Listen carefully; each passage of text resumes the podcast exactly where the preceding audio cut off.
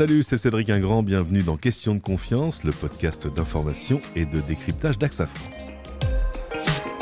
Comment bien aborder, comment organiser des travaux de rénovation? Alors que ce soit pour rendre son logement plus grand, plus beau, plus sûr, plus vert ou plus connecté, chaque année des milliers, des millions de Français même se lancent dans des travaux de rénovation. Mais sont-ils autant à en venir à bout sans trop d'accro à l'arrivée, trouver le bon financement, les bons artisans, vérifier les dispositions légales, la conformité des travaux, faire les bons choix pour les finitions, la décoration, le reste, pas facile quand on n'est pas expert. Alors justement, nous, il nous fallait l'aide d'une spécialiste. Elle est architecte d'intérieur, elle est décoratrice, elle est chroniqueuse. Vous l'avez vu dans Teva Déco et aux côtés de Stéphane Plaza sur M6. Bonjour Jessica Vélencio. Bonjour. C'est un plaisir de vous avoir avec nous aujourd'hui. Si on a voulu vous avoir ici, c'est parce que on le voit et en fait on, on soupçonne pas vraiment à quel point le sujet de la rénovation mobilise les esprits. C'est vraiment en regardant les chiffres que, l'évidence se fait jour, j'ai envie de dire.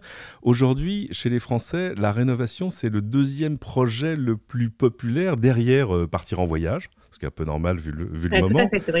Et, trois Français sur quatre ont déjà effectué des travaux de rénovation. Surtout, on voit bien qu'on est dans une année particulière, c'est-à-dire qu'on a tous passé beaucoup plus de temps à la maison que, les années précédentes. Euh, Malheureusement, oui. Ouais, du coup, 54% des Français, euh, soit près de 30 millions de personnes, aimeraient rénover leur habitation. Alors, qu'est-ce que ça veut dire? Ça veut dire que passer plus de temps à la maison, bah, ça donne envie de tout changer?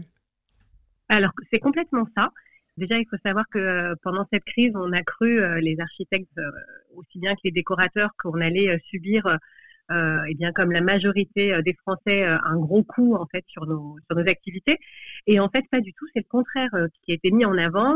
on s'est retrouvé avec des gens, comme vous disiez, Cédric, qui sont face en fait à leur logement avec des nouveaux besoins qu'ils ne maîtrisaient pas, notamment on peut parler du télétravail, et puis on se rend compte qu'on est mal éclairé, et puis on se rend compte que finalement ben, l'air passe et que la fenêtre euh, au simple vitrage ne fait plus. Enfin voilà. Et donc on, on se sent euh, de plus en plus concerné. Et c'est vrai que ces derniers, euh, dernières années, hein, en parlant en année maintenant, euh, eh bien a remis vraiment les choses bah, au bout du jour, si je puis dire. Et surtout voilà, les Français se sont rendus compte que leur habitation, enfin que la décoration déjà c'était pas juste utile, que ça pouvait aussi faciliter le bien-être en intérieur, et puis après, toute la rénovation qui va avec, bien évidemment. Alors, je, le disais en introduction, on peut avoir toutes sortes de raisons hein, de se lancer dans une rénovation. Ça va du, du coup de frais dans le salon en disant j'en ai marre de cette peinture, ce papier paille date de mon grand-père, enfin ce genre de choses, euh, à des chantiers beaucoup plus conséquents. On pense à la rénovation énergétique, par exemple. Tout à fait. Et ça, ça fait aussi partie euh, des, on va dire, des dernières tendances, hein, même si c'est plus, euh, c'est plus profond que ça mais effectivement, euh, bien s'isoler, euh, euh, bien être éclairé, faire attention à, à ne pas surconsommer, donc faire attention à son économie d'énergie. Ça, c'est quelque chose que les Français ont beaucoup à cœur depuis le fait qu'on nous a montré qu'il fallait bien manger. Voilà, c'est parti de notre ventre et ça arrive sous notre toit. Comment ça, c'est parti de notre ventre? Non, c'est parti de notre vente parce que c'est vrai que le, vrai intérêt de, euh, de bien-être, de bien vivre, ça a commencé par notre assiette. Ça nous a semblé complètement euh, logique. Euh, et puis par la suite, l'habitation est devenue en fait, eh bien, cet espace de bien-être à laquelle il fallait faire attention. Alors on le voit, hein, là encore les chiffres sont parlants, hein, plus de 240 000 logements privés rénovés en 2020, c'est presque, presque 60% d'augmentation par rapport à 2019. Et euh, un Français sur quatre euh, affirme avoir envie en tout cas d'entreprendre de, des travaux pour réduire sa, sa facture énergétique. Moi je savais qu'on était une nation de bricoleurs, mais je soupçonnais pas à quel point. Et d'ailleurs ça pose une question, c'est qu'en fait euh, il y a seulement un Français sur six qui confie ses travaux à des professionnels. Alors évidemment je pense pas qu'on installe une chaudière tout seul dans son coin, quoique certains peuvent être tentés.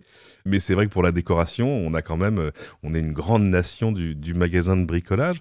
Les gens reculent devant l'idée de faire appel à un professionnel, d'abord pour des questions financières?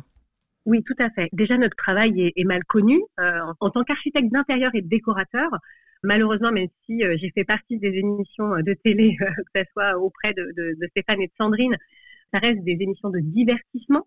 Donc forcément, un architecte ou un décorateur d'intérieur, eh bien, ne repeint pas lui-même les murs de votre maison. Il est juste là pour donner les conseils et derrière, il fait appel à des professionnels. Et ça, c'est des choses que les gens ont encore du mal à maîtriser. Donc déjà, les architectes et les décorateurs se retrouvent confrontés à une espèce de crise de confiance. Les gens ont du mal à nous payer pour des idées. ils ont l'impression que c'est futile. Et puis derrière, euh, bah voilà, moi, tout simplement euh, sur les chantiers, quand je, quand je dois donner un devis, notamment pour la peinture d'un appartement, mmh les gens tombent des nus parce qu'ils se disent non mais c'est un coup de rouleau, moi je vais euh, bah, dans un grand magasin de bricolage, je le fais moi-même et ça me coûte le pot de peinture et le temps que j'ai passé. Mais effectivement, les gens voilà connaissent très mal le coût des travaux, ce que ça implique. Par exemple, passer un coup de peinture, qu'est-ce que ça implique pour un professionnel?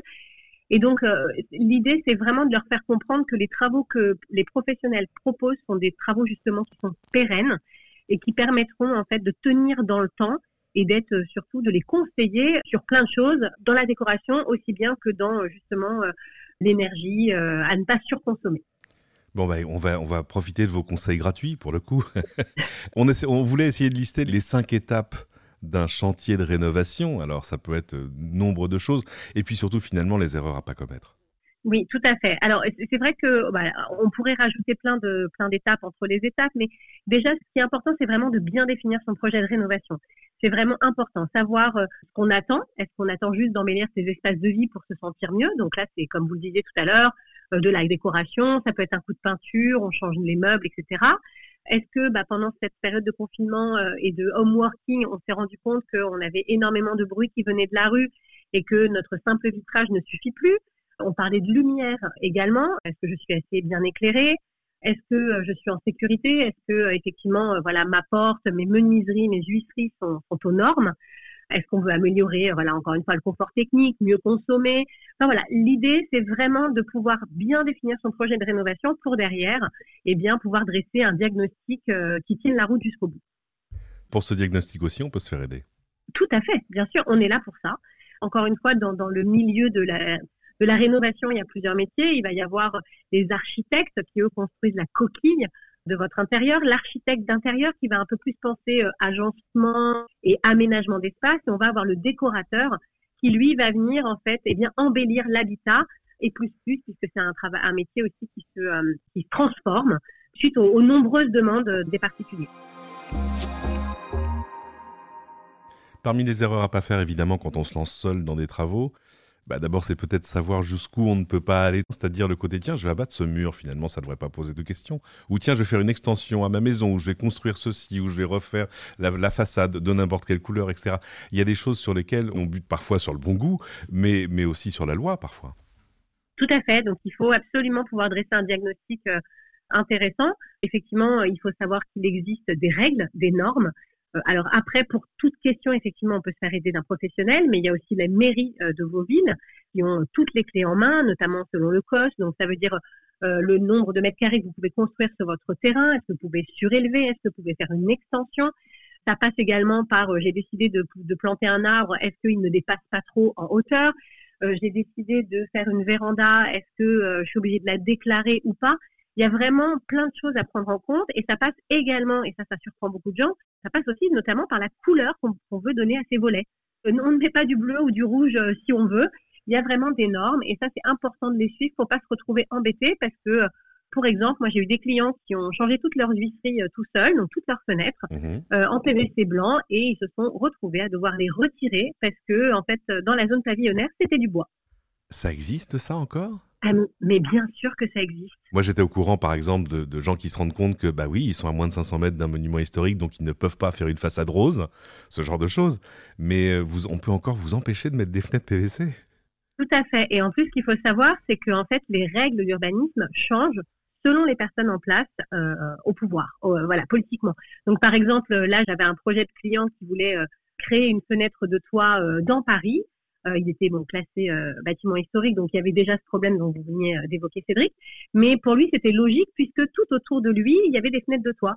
Mais non, en fait, le maire en place à ce moment-là a décidé que ça ne se faisait plus parce qu'il y en avait trop. Et donc voilà, donc il faut faire très attention. Ah oui, donc il y a aussi une appréciation de l'autorité locale pour savoir ce qui est, ce qui est autorisé ou interdit. Tout à fait. En clair, il faut vraiment, sans, sans, mauvais jeu de mots, bétonner son dossier avant de se lancer, quoi. c'est exactement ça.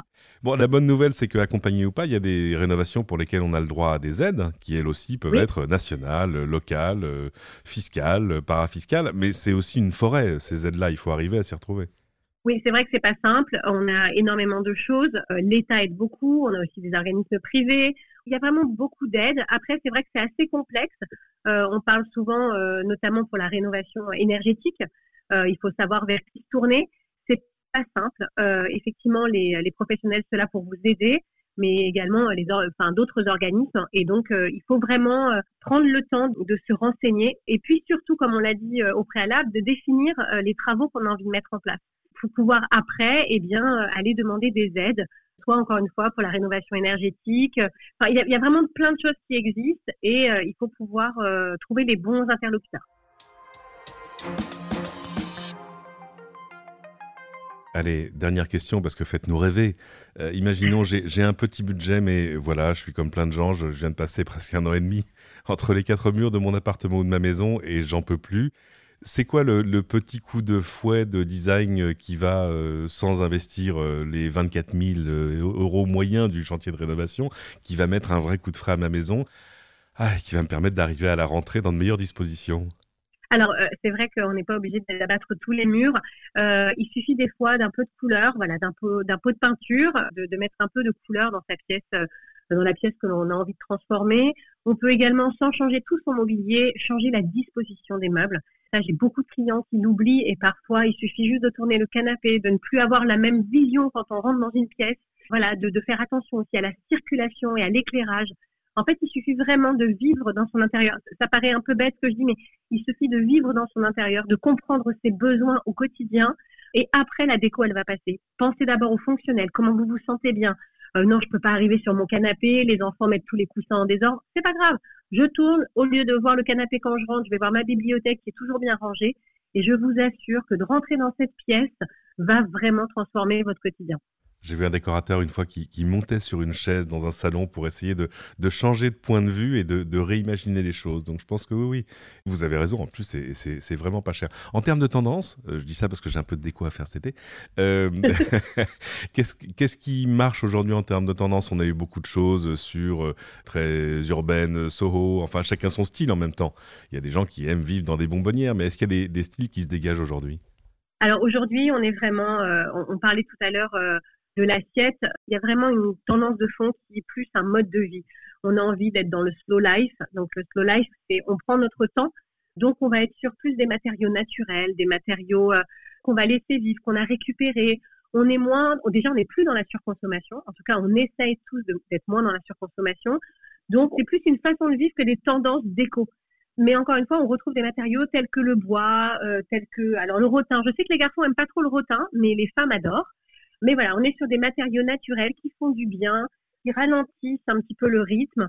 Voilà. Je ne sais pas si c'est très clair, Cédric. Si, si, je, suis en train de penser à, je suis en train de penser à quelques vieux meubles que je vais peut-être poncer et repeindre cet été pour leur donner euh, un coup de frais et passer du rustique à quelque chose de plus. Bon, c'est pas mal. Je, je, le note. Merci infiniment, en tout cas. euh, dernière information avant de se quitter, c'est que AXA, sans surprise, propose des assurances aux Français qui se lancent dans des travaux, des garanties, une protection juridique auprès des particuliers en partenariat avec des professionnels du bâtiment. Alors ça va de l'assurance dommage ouvrage, l'assurance travaux, la garantie bonne fin de chantier et tout le reste. On vous mettra un lien avec toutes ces informations dans les notes de l'émission. Ça a été un plaisir de vous avoir, Jessica. Euh, où est-ce qu'on peut vous retrouver en ligne pour tous ces conseils? Et puis alors des choses en images, parce qu'il se passe beaucoup de choses sur votre Instagram. Oui, tout à fait. Bah, sur mon compte Instagram, enfin sur tous les réseaux sociaux, Instagram, Pinterest, euh, Facebook, et puis j'ai aussi euh, un blog qui s'appelle Aventure Déco, voilà, où je donne pas mal effectivement de conseils déco et où je montre des transformations. Merci infiniment Jessica. C'est ainsi que se termine cet épisode. Merci à tous de l'avoir suivi. Pensez évidemment à vous abonner à ce podcast si ce n'est déjà fait, à le partager avec vos amis, surtout s'ils ont déjà le pinceau à la main.